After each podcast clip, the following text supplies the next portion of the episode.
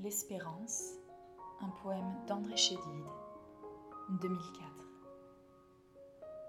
J'ai dressé des clartés, planté des flambeaux à la lisière des nuits, des clartés qui persistent, des flambeaux qui se glissent entre ombre et barbarie,